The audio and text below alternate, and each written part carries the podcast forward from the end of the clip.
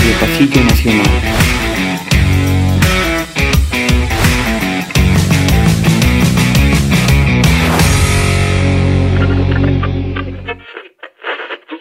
Hola, ¿qué tal a todos? Mi nombre es Daniel Moreno y estoy con mi compañero Saúl Hernández.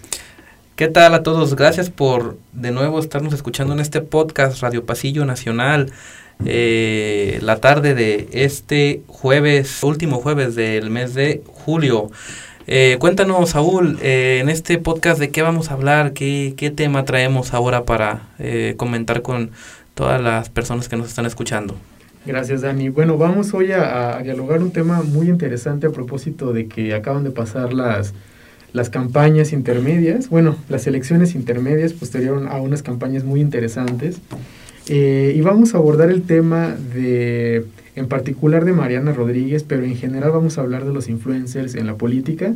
Como sabes, bueno, nosotros estudiantes de la maestra en comunicación social y política los recursos de comunicación y los actores de la comunicación son cada vez más cambiantes e importantes y unos de estos actores pasaron a ser ah, de un tiempo para acá los influencers. Como bien dice, se acaba de pasar el proceso electoral y pues todos los focos, los ojos del, de gran parte del país pues estaban en la elección de Nuevo León, ¿no? Desde el garrafal, este metida de pata que dio Samuel a, a finales del año pasado donde le gritaba de manera muy espantosa a su esposa, baja la pierna. este, y pues hasta ahora que, que, le dieron la vuelta prácticamente a ese desafortunado hecho y pues se volvieron este los personajes políticos del momento y de redes sociales también imponiendo moda y estilo ahí con los fosfo fosfo fosfo de Mariana pues vamos a tener a dos, dos especialistas el día de hoy que nos van a estar hablando acerca del tema. Una es Samantha Reyes y el otro es Fernando Antonio Alcántara. Eh, la primera una eh, asesora del tema de comunicación y el segundo un influencer en redes sociales que está incursionando en la política. Pero eh, traemos un, un artículo, me parece, Saúl, muy interesante. Este, ¿qué, qué, no, ¿Qué nos vas a compartir para, para toda la gente que nos está escuchando este, en el podcast? Sí, bueno, eh, precisamente en mayo, en mayo de este año, en el contexto de las campañas, eh, The Washington Post publicó un, un, ensayo, un artículo de opinión, mejor dicho, muy interesante, de Fernando Bustos, un académico de la Universidad de Anáhuac, eh, opinando, reflexionando el, el, tema de lo que, lo que podríamos llamar el fenómeno Mariana, Mariana Rodríguez. Y bueno, se los voy a compartir, nada más para tener un poco el el contexto y, la postura que, se manejó en medios con respecto a este tema. Dice, hace unas semanas apareció en Twitter la cuenta Out of Context Candidatos, que recopila los momentos más penosos de las campañas en México ante las elecciones del 6 de junio. Anuncios, apariciones en medios, fotos en campaña, bailes y cualquier otro fallo de estrategia política digital con potencial para convertirse en memes viralizables solo a razón de su ridiculez. Este material evidencia el poco entendimiento que las y los candidatos y sus equipos tienen sobre la imagen digital, de su posible poder como meme y de cómo comunicarse en plataformas como TikTok, que cuenta con casi 23 millones de usuarios en el país, de los cuales más de la mitad son menores de 24 años. La falta de pericia no es solo para entender los nuevos lenguajes de estos canales comunicacionales, sino para hablar volumen, es decir, la capacidad de hablar para las masas y viralizar lo que se dice en redes sociales, que tiene que ver con exponer una aparente autenticidad y tener un gran nivel de síntesis. Los candidatos o candidatas no logran hablarlo y solo dan risa. Son memes débiles y sin sentido electoral, lejos de los weaponized memes que tienen un propósito político de moldear y cambiar la opinión pública cuando se viralizan, los cuales utilizó la alt-right en las elecciones estadounidenses en 2016 o Jair Bolsonaro en las elecciones brasileñas de 2018. Quien sí está realizando una gran comunicación digital es Mariana Rodríguez Cantú, mega influencer, empresaria y esposa del candidato a la gubernatura de Nuevo León por Movimiento Ciudadano, Samuel García, de 33 años de edad. Actualmente, 1.5 millones de cuentas la siguen en Instagram. A su esposo le siguen 714 mil personas. Y aunque es muy complicado obtener datos claros, es considerada como una de las influencers que más ganancias tiene en el país. En su cuenta anuncia diversos productos de maquillaje, incluyendo su propia marca, Mar Cosmetics, artículos para el cuidado de la piel, joyas, restaurantes y también a Samuel García. Desde su plataforma le ha dado el impulso que él no consigue en redes sociales, al volverlo otro producto más a promocionar. Desde hace semanas, entre sus posteos sobre maquillaje y su vida personal, coloca las secciones electorales que ella y su esposo realizan. Anuncia dónde van a estar pegando calcomanías, repostea historias de quienes acuden a sus eventos en la calle, confronta o expone a los adversarios de su esposo, habla de García, sin que él necesariamente aparezca en las historias, y postea, desde su cuenta secundaria, productos que los dueños de pequeñas empresas llevan a sus actos de campaña para que ella los promocione. Más que Samuel, es Mariana quien parece tener el poder de convocatoria real. Es de ella de quien la gente quiere fotos, y es en su cuenta de Instagram en la que quieren aparecer, sobre todo dueños y propietarios de negocios, pues una mención suya promete una buena exposición. No es de extrañar que haya fiestas de cumpleaños temáticas de Mariana o gente comprando los tenis Fosfo Fosfo, que popularizó. Incluso las contendientes a diferentes puestos políticos en Nuevo León por Movimiento Ciudadano se reunieron con ella. Rodríguez se ha convertido en el centro y rostro de un movimiento político en ese estado, que no solo está en Internet, sino que da el brinco a la realidad. Según la última encuesta realizada por Reforma, García pasó de tener una preferencia electoral de 8% a 36% en dos meses y lidera las preferencias pese a los errores que la pareja ha tenido, debido a la constante exposición de su vida privada en redes sociales e Internet. Hay varios ejemplos, como la transmisión en vivo donde García le exige a Mariana que baje la rodilla porque está enseñando mucha pierna, su boda en medio de la pandemia o la entrevista donde el candidato cuenta el trauma de ir a jugar golf con su papá. No es casualidad que García sea el candidato Nuevo León que más gastos de campaña digital reporta, pues sabe que tiene que minimizar riesgos y mejorar la estrategia. Los contrincantes de García también entienden a la perfección lo que Mariana significa para la campaña. Hace unos días, Rodríguez fue denunciada por cuatro partidos ante el Instituto Nacional Electoral por sus stories en Instagram, donde muestra los productos que, lleva, que le lleva a la gente. Se pide que sean considerados gasto de campaña de García. En 2018 sucedió algo similar, cuando se acusó a la influencer de hacer propaganda electoral por medio de Facebook, pero se consideró infundado. Hay quienes encuentran preocupante la cultura del like y la lógica del influencer en el mundo de la política, pero cabría preguntarse si no llevamos tiempo montándonos en la burocracia del espectáculo y de aspirantes que se posicionan mediáticamente como productos. Lo de Rodríguez y García es solo la continuación de lo que sucedió en las elecciones de 2012 con el expresidente Enrique Peña Nieto y su entonces esposa Angélica Rivera, actriz famosa de telenovelas. La diferencia es que la candidatura de García no se está construyendo desde una televisora, sino desde el poder mediático digital de su esposa. Algunos partidos políticos siguen apostando por los personajes que ya son conocidos gracias a la televisión, como el luchador Máscara Sagrada, la cantante Paquita la del Barrio o el conductor Alfredo Adame. Pronto, algunos comenzarán a hacerlo con influencers nacidos en redes sociales. Como los medios de comunicación, la política continuamente apela a las emociones de la ciudadanía. Esto es apenas el comienzo de un juego político que busca atraer al electorado por medio de no tan nuevos canales de comunicación. Como señaló Alex González en Rest of World, ya vienen los influencers políticos. En TikTok hay jóvenes con más de 100.000 seguidores hablando de política y que se han hecho de fans a partir de sus opiniones. Son figuras potenciales para los partidos, y aunque es claro que hay problemas éticos preocupantes alrededor de los influencers, como la capacidad de reproducir fake news y hablar superficialmente o sin la suficiente información sobre diferentes temas, su poder mediático no va a desaparecer mientras no seamos capaces de renunciar a las lógicas del espectáculo y el culto a la celebridad.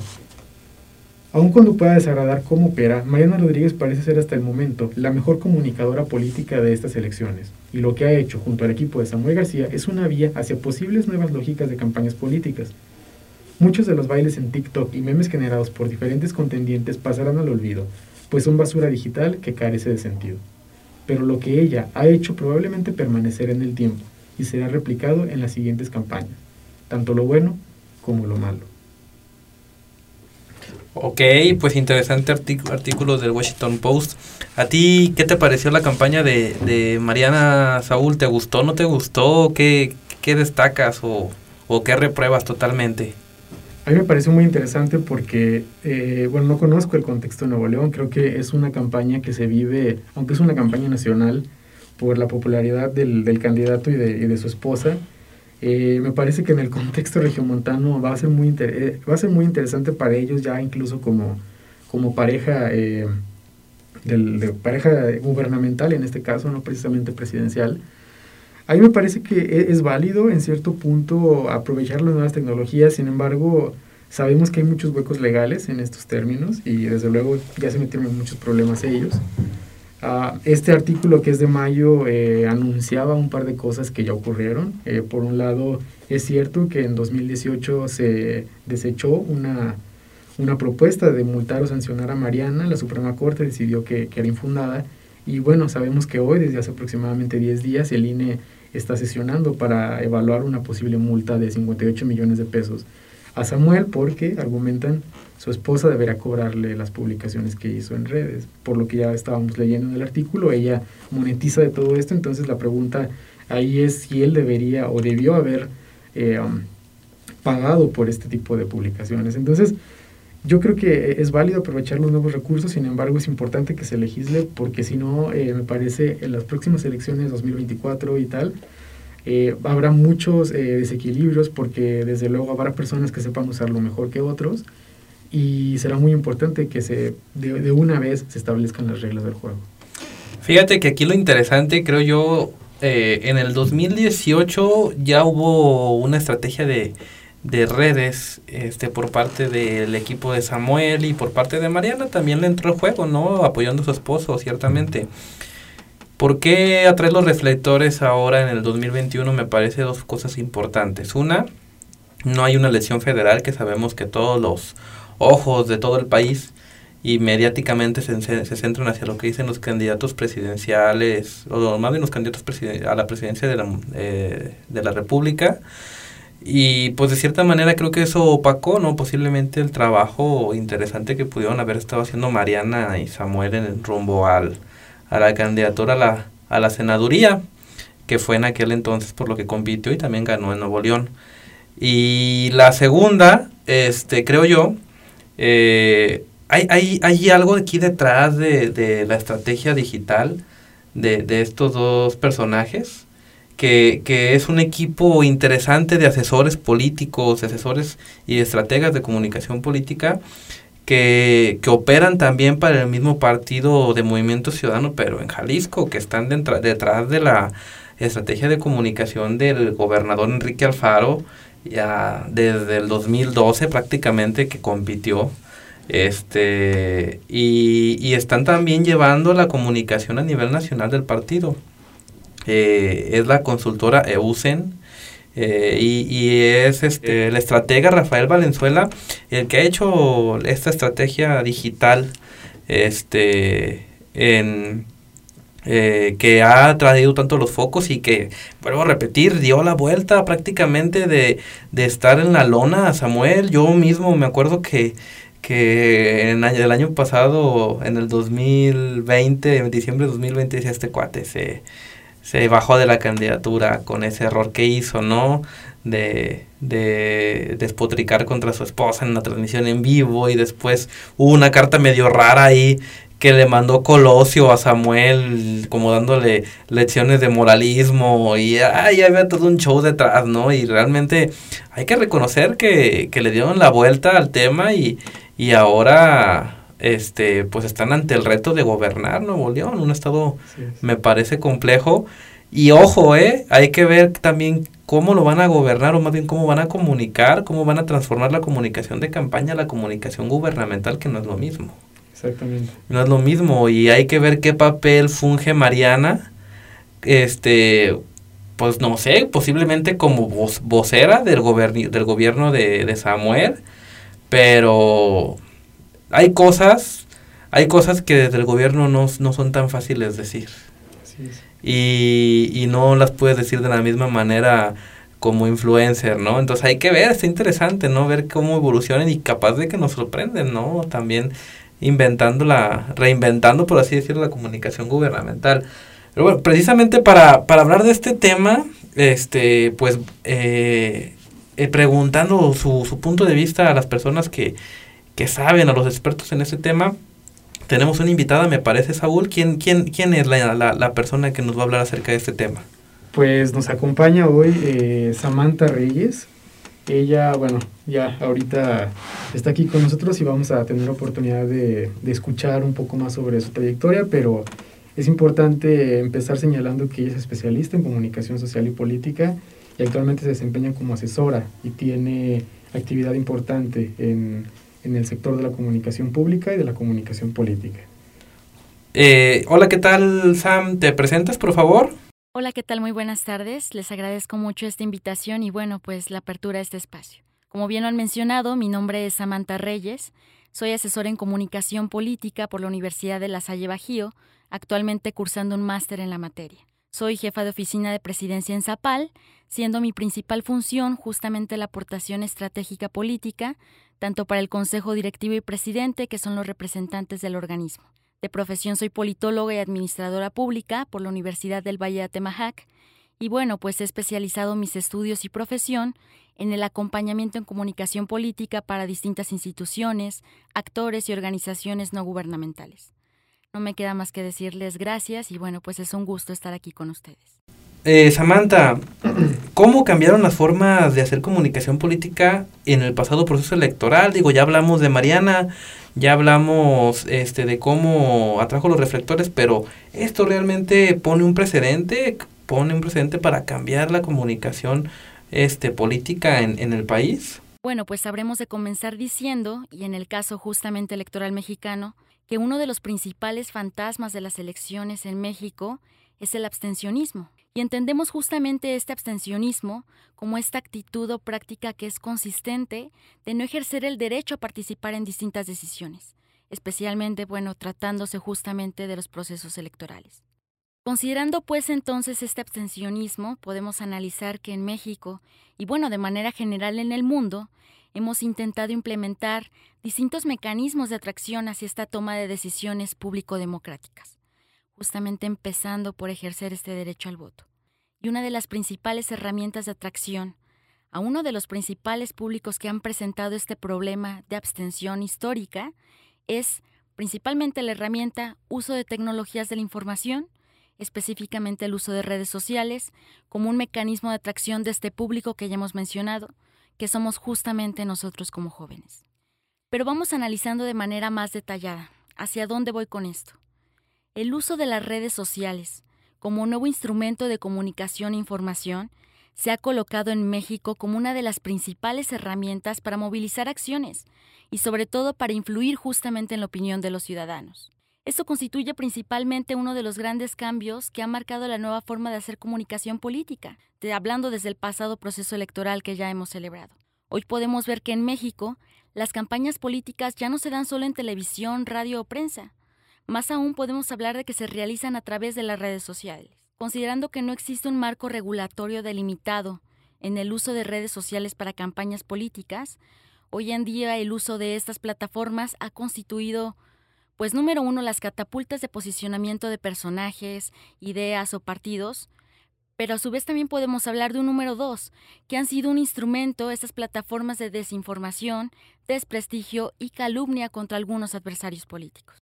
Y bueno, ¿y qué va a pasar con los influencers? Este, eh, los influencers de redes sociales serán ahora pues un factor que se debe de tomar para quien quiere ganar elecciones. Van a van a definir elecciones. Hay que hay que incluir bueno como lo decía el, el, el, artículo que leyó hace un momento Saúl este vamos a ver dentro de poco incluso influencers convertidos en candidatos. Yo diría que no determinante pero sí considerablemente sustancial en la estrategia de comunicación electoral tenemos que entender que la principal aportación de los influencers en las redes sociales es este intercambio de información que de alguna manera lo hace dinámico, cercano y focalizado a distintos grupos de interés, de acuerdo a lo que se pretenda atraer tanto en opiniones o plataformas. Los tiempos, percepciones y afinidades definitivamente hoy en día han cambiado. Si echamos nosotros una vista al pasado en este momento, podemos entender que en la antigüedad la atención siempre se ha centrado en distintos personajes, pero era debido a que sus logros o descubrimientos pues de alguna manera sorprendían a la sociedad. Tal es el caso de Gandhi o Einstein. Hoy en día, ser influencer no implica cambiar el mundo. Las redes sociales han permitido ganar este título si se tiene una palabra en la que el público confíe, o hasta un perfil o imagen o hasta el mismo carisma con el que distintos públicos se puedan identificar. Cuando alguien gana influencia en las redes sociales, estamos hablando que automáticamente se convierte en este instrumento de alto valor de marketing, Y esto a su vez hace que el público se fíe más de que en esta figura o influencer que en los medios tradicionales ya conocidos de hacer política. En definitiva, yo diría que sí, sí tiene una incidencia en la percepción y en la toma de decisión de sus consumidores, hablando de todo tipo de categorías y en este caso justamente de elecciones electorales, pero no diría en sí que aún constituye un factor definitivo para poder ganar las elecciones.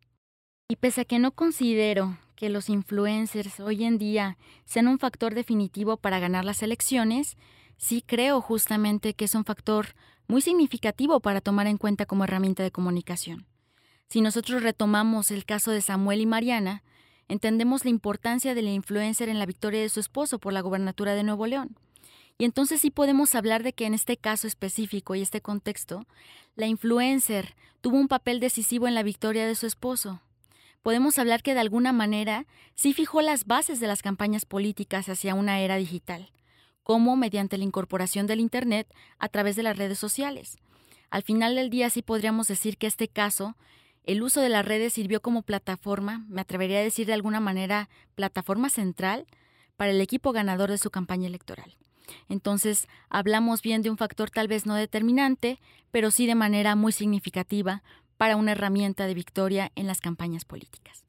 Y con respecto a, a estas nuevas, hasta el momento aparentes, pero me parece que cada vez más presentes formas de hacer comunicación política, tú como experta en el tema, ¿Qué consejo le darías tanto a los comunicadores como a los estrategas y los políticos, desde luego, que quieren marcar un referente en su entorno con respecto a la manera de comunicar en la política? Sí, gracias. Pues creo que todo comunicador, estratega o político debe tener en cuenta principalmente el entender que la comprensión fundamental de la comunicación ha estado siempre presente en las grandes contiendas políticas.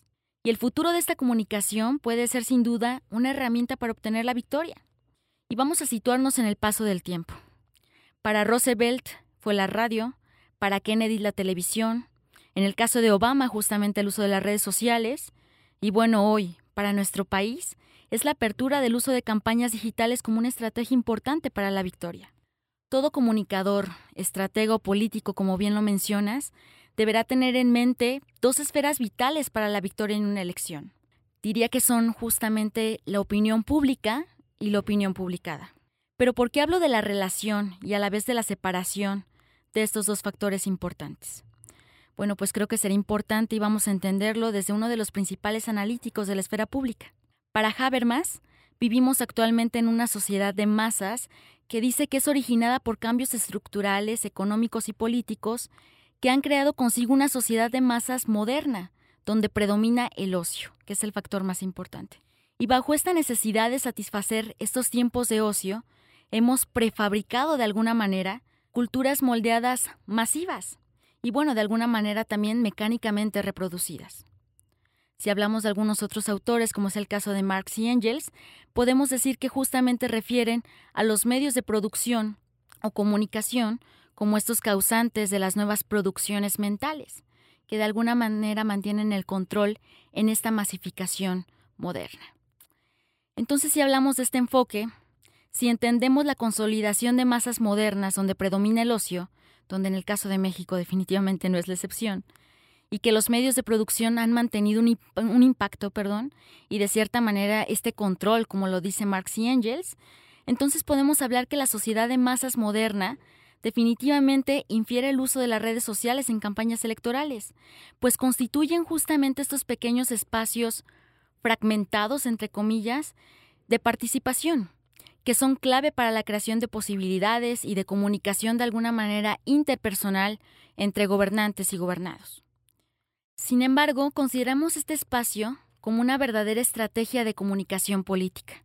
¿A qué me refiero?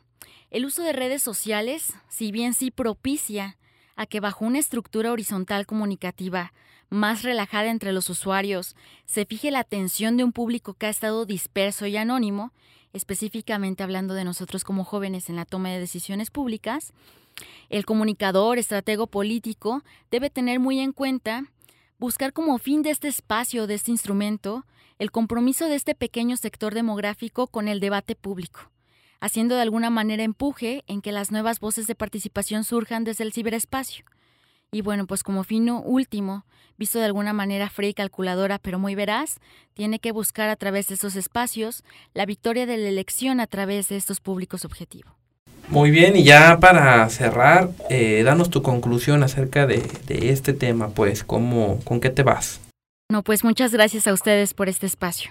Me gustaría concluir mi intervención poniendo sobre la mesa esta realidad de que en los últimos años, pues las redes sociales en México han cobrado demasiada importancia. Las condiciones del mundo globalizado en el que vivimos, aunado a la inseguridad y los cambios de entretenimiento contemporáneo, han propiciado a que las nuevas generaciones, entre las cuales me incluyo, tengo 28 años, pasen su tiempo libre sobre todo en redes sociales. Evaluar si esto es positivo o negativo para nuestro país en realidad sería un tema en el que tal vez no tendríamos o no podríamos ponernos de acuerdo.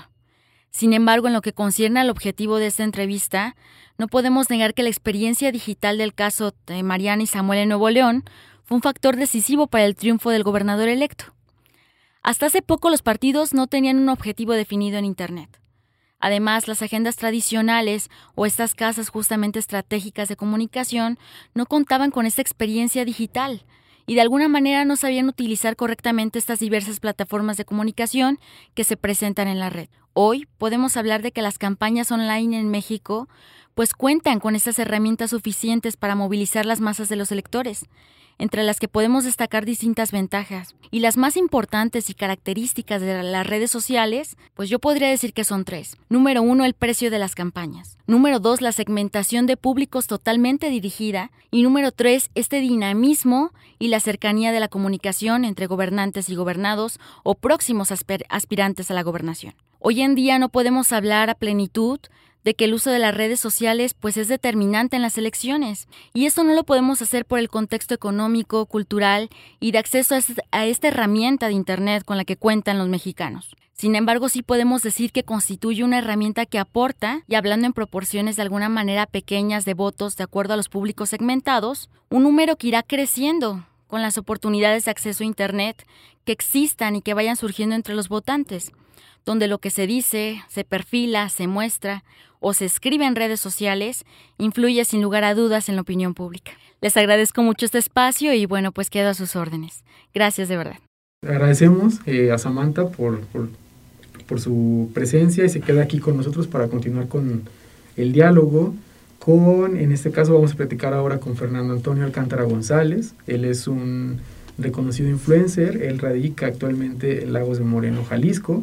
Y lo que vamos a platicar con él es precisamente el papel y la nueva dinámica que se está dando en particular con los influencers. Ya hablamos un poco sobre las nuevas formas de hacer comunicación, pero me parece que el papel de los influencers no solo se ha vuelto cada vez más preponderante, sino que de alguna manera, como ya comentábamos, podría convertirse en el futuro de cierta manera de hacer comunicación.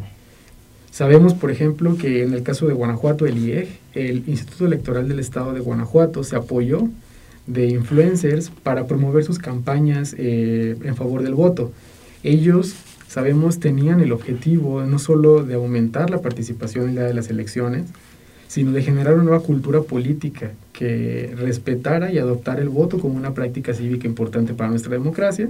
Y para eso ellos se apoyaron en, en, ciertos influencers muy importantes. Me parece que Dani, tienes algunos ejemplos del caso de Jalisco. Sí, fíjate que, bueno, la verdad es que influencers localmente en, en Lagos de Moreno, pues por la naturaleza de que es una ciudad media, no hay, no hay este todavía referentes, ¿no? Pero este sí, en definitiva, te puedo poner eh, el ejemplo que, que, se vieron en campañas. Yo tuve eh, la, la, experiencia de haber, de haber participado en la campaña de, del candidato de el alcalde que se iba que se religió, mejor dicho, por Movimiento Ciudadano en Lagos de Moreno, Tecutli, este fue una campaña que, que se hizo totalmente digital. Eh, se comunicó de manera digital en redes sociales y se le dio pues una imagen mucho más fresca, ¿no? Y precisamente, eh, ¿por qué? Porque se sabía que los jóvenes, este, eh, era un público muy potencial para poder hablarle y era un electorado que está muy descuidado. Se hacía la reflexión, incluso lo hemos platicado ya en clases de la maestría, ¿por qué los jóvenes no van y votan? Pues porque no se sienten tomados en cuenta, no se siente que alguien les esté hablando, porque las generalmente las candidaturas o dos o hay dos cosas, o no les hablan o les hablan muy forzado como el caso de, de, me acuerdo del candidato, no me acuerdo de qué parte, que salía cantando la canción de Happy de Pharrell Williams, pero le ponía su letra y bailando y que en lugar, bueno, creo que logró el objetivo de atraer los reflectores, ¿no? Pero no creo que eso le haya reflejado votos, desde mi punto de vista. Entonces es un lenguaje muy forzado. Nosotros lo que quisimos hacer en la campaña a la, a la presidencia municipal de Lagos de Moreno, pues fue un lenguaje más coloquial, no tan forzado, este, más simple, y pues aprovechamos también el, la naturaleza del candidato, que es un candidato joven, no es un candidato, se puede decir incluso millennial, mm, este, no pasa de los 35 años, entonces, pues eso nos ayudó bastante este para, para poder hacer una campaña digital un poquito más creativa. Este, pero en definitiva, ¿crees tú que veremos influencers en un futuro, este Saúl, eh, compitiendo por una diputación o hasta por una gubernatura? Eh, ¿Y crees que esto abone eh, de manera este, proactiva a la, a la vida política del país?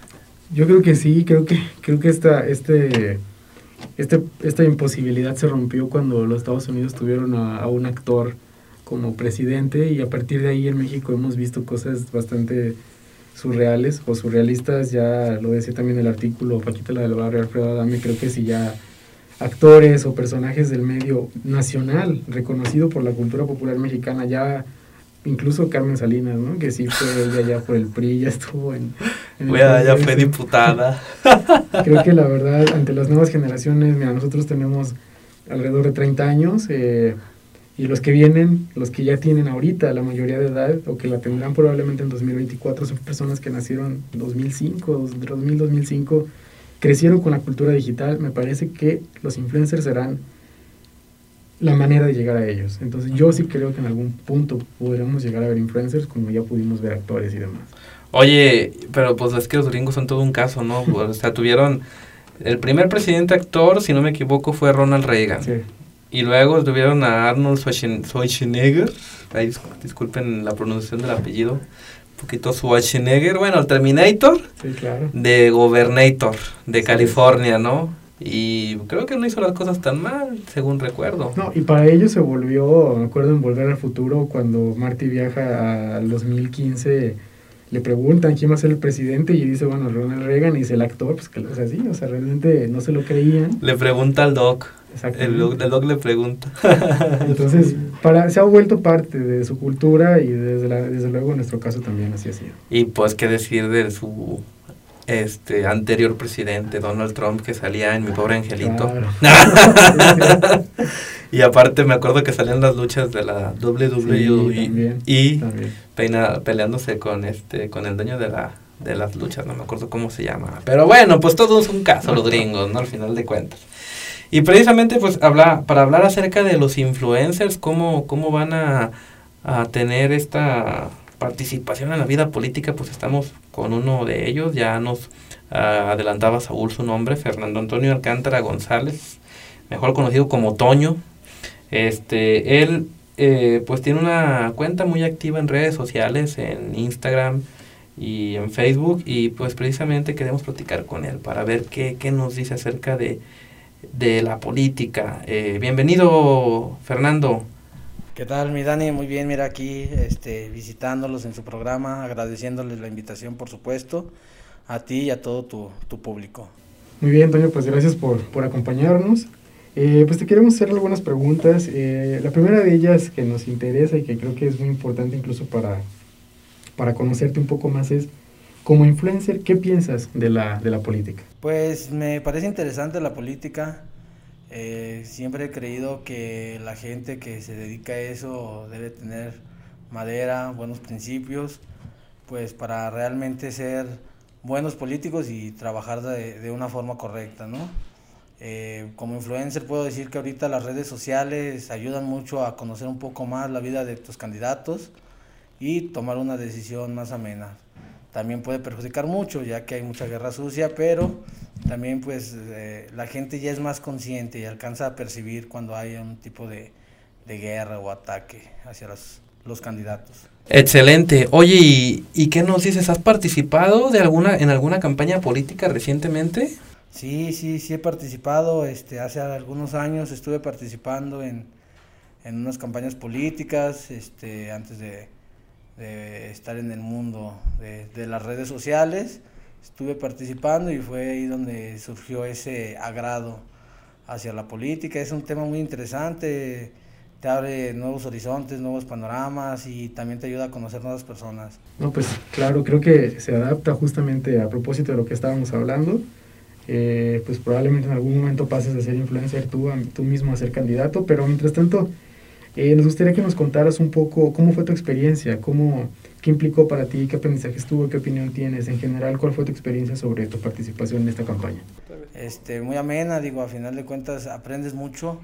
Aprendí a ver este, directamente las necesidades de la gente en su momento, aprendí a conocer cómo son las necesidades, no nada más lo que vemos en redes sociales, la vida y las necesidades que hay en nuestra población en nuestras ciudades son muchas y eso nos ayuda mucho a, a, conocer ese tipo de cuestiones. Nos da la oportunidad de, de, estar de cerca, ¿no? no detrás de una pantalla, detrás de un celular, sino esa experiencia fue muy agradable para mí, ya que me permitió de cierta forma tener contacto directo con la gente y saber realmente lo que sucede. Ok, oye, y digo, no lo hemos hablado, pero creo que es un tema interesante lo que pasó con el verde ecologista.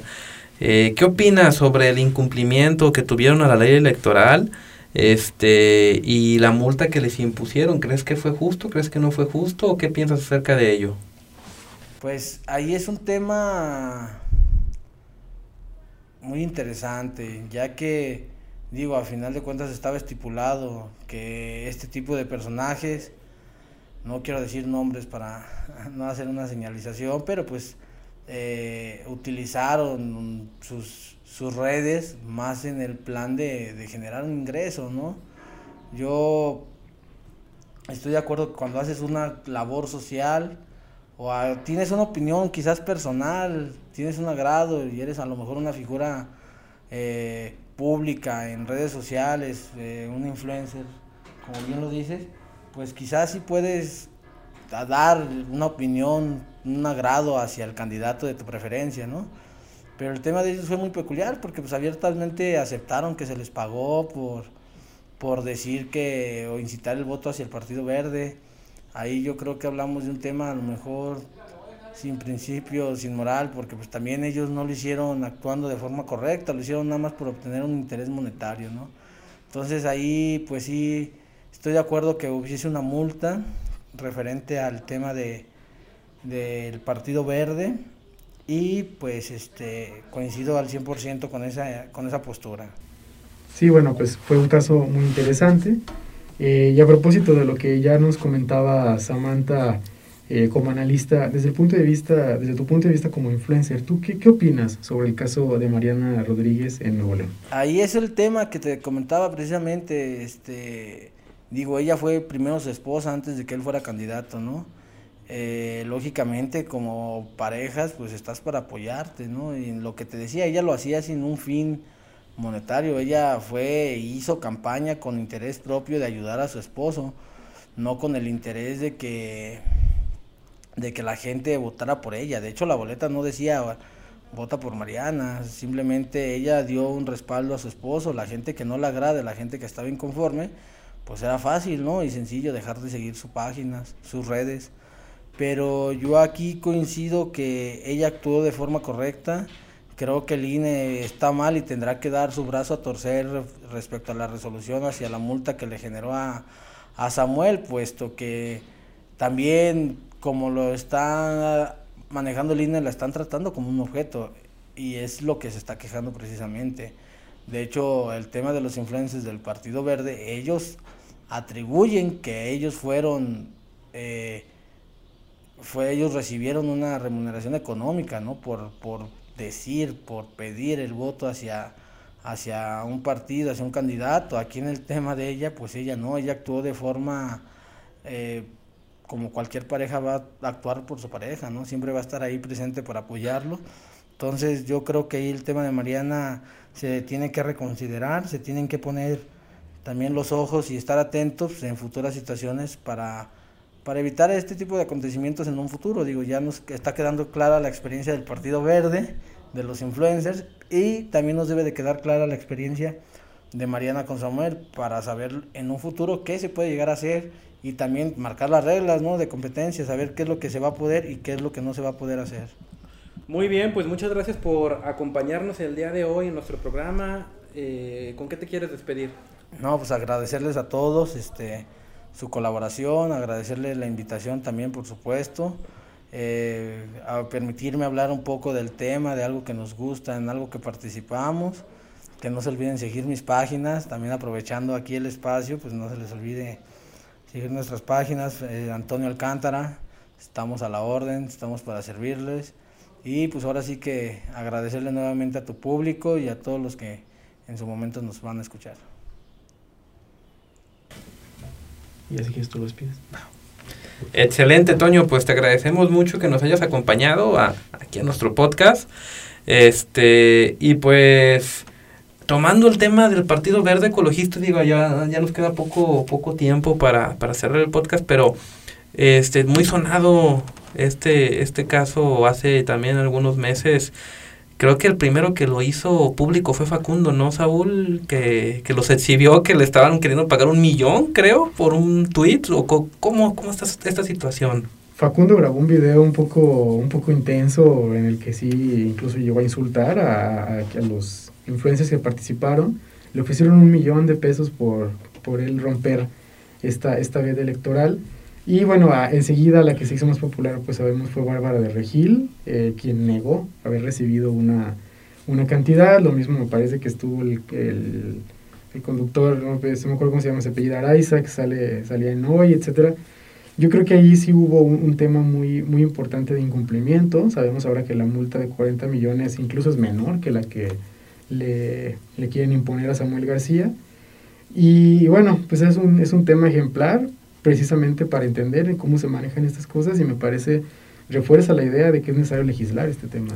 Sí, sí, digo, para, para quienes no pudieran tener contexto de qué pasó aquí, manera muy simple, este, antes de las elecciones hay un tiempo que se llama veda electoral, donde se supone que los partidos políticos no pueden hacer ninguna propaganda, no pueden sacar ni videos, los candidatos no pueden hacer pronunciamientos, vaya, no pueden decir nada. Eso es una semana aproximadamente, si no me equivoco, ¿verdad? Es como una semana. Sí, son algunos, son como... Cinco días, creo. Algo así, días. a partir de... Sí, es una semana. Es, es una semanita, una semana. creo. Bueno, pues resulta que el Partido Verde Ecologista de México, ya muy conocido por sus tranzas, en este sentido, eh, les da una lana a varios influencers para que en redes sociales empiecen a hacer trending topics de ¿Y tú por qué partido piensas votar? Pues fíjate que yo voy a votar por el verde ecologista porque me convence y de repente, ajá, sus, sus, propuestas y cuando pues la verdad es que yo en lo particular desde que el niño verde uh, abanderaba... Andaba aventando gente en los hoteles en Acapulco. Es correcto, andaba aventando gente de, de, de, que, que fue hace como 15, 18 años, no me acuerdo de una propuesta del verde ecologista. Ah, bueno, la de las escuelas. La de las, la de no las multas en las escuelas. Eso sí me acuerdo. Pero en este proceso electoral no me acuerdo de ninguna propuesta del verde ecologista y ni siquiera de ningún candidato que haya llamado la atención. Partido, si a mí me preguntan, pues este, con una propuesta pues medio limitada, ¿no? Me parece. Pero todo, de repente todos los influencers hablando del verde ecologista y que es el mejor partido del mundo y que olvídate sus propuestas de primer mundo y entonces, pues le empieza a llamar la atención, ¿no? Y sale Facundo con el video exhibiéndolos, este, y, y pues algo lamentable, ¿no? Porque realmente sí, sí incumplieron con el tema de, de la ley electoral, este, de romper la veda. Sinceramente, si tú me preguntas, creo que sí es una multa un poquito baja a, a lo que hicieron, porque no es la primera vez que lo hacen en el 2012 me acuerdo que manejaban un tema de unas tarjetas de apoyos para que votaras por ellos y este no, no acuerdo qué tantas cosas han hecho. Han de tener ahí a gente muy creativa detrás, ¿no? Pensando cómo romper la ley de una forma y de otra. yo, creo que lo van a seguir haciendo. y lo van a seguir haciendo. La misma Denise Dresser, este, hace poquito escuchaba una, un podcast también de, de reforma muy, muy padre, donde hablaban del Partido Verde Ecologista y que ella mencionaba que era el partido muleta. ¿Por qué? Porque es el partido del que siempre se apoya eh, quienes están en el gobierno pues para sacar sus iniciativas, para tener mayoría de votos, para pues lograr lo que quieran sus objetivos en el poder, ¿no? Entonces, este va a seguir existiendo, ¿por qué? Porque es necesario para el poder y van a seguir haciendo sus cosas, ¿por qué? Porque pues, son necesarios, ¿no? Hasta que ya surge otro partido muleta, creo que es realmente cuando ya no le van a dejar hacer sus fechorías al verde ecologista. Pero bueno, este, ¿despedimos? Ok, pues les agradecemos mucho que, que, que nos hayan escuchado en este podcast. Eh, gracias por, por, por este, prestarnos atención. Eh, Saúl, ¿qué le dices a la gente que nos está escuchando? Pues muchas gracias por, por acompañarnos. La verdad para nosotros ha sido muy, muy interesante compartir con ustedes, con nuestros invitados, Samantha, Toño, y pues el diálogo con Dani, muy interesante, gracias. Muchas gracias a todos, eh, nos despedimos, yo soy Daniel Moreno. Y Saúl Hernández. Y gracias por escucharnos en Radio Pasillo Nacional. Hasta, hasta pronto y buenas noches a todos. Radio Pasillo Nacional.